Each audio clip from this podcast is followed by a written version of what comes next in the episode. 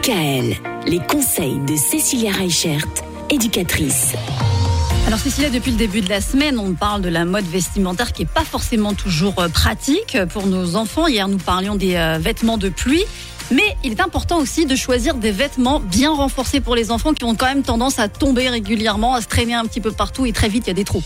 Mais comme on a parlé des chaussures renforcées, il y a aussi des vêtements qui sont renforcés. Mhm. Donc on va faire attention aux coutures qu'on peut avoir.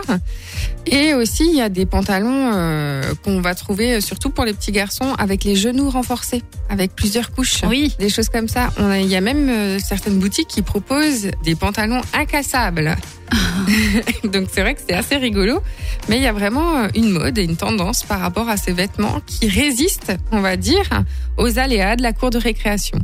Pareil, en fait, euh, pour les petites filles, hein, il existe euh, toute une série de collants increvables, incassables. Je ne sais pas si ça fonctionne vraiment, je vais tester et puis je vous dirai. Mais c'est vrai que la cour de récréation met à rude épreuve les vêtements de nos enfants parce Évidemment. que ils jouent, ils s'amusent, ils montent, ils grimpent, ils sautent, euh, sans parler des tâches euh, qui ne partent pas. Mais bon, ça fera peut-être l'objet d'une nouvelle chronique, hein, on verra. Mais euh, c'est vrai que les vêtements de nos enfants, on doit vraiment les choisir en conséquence.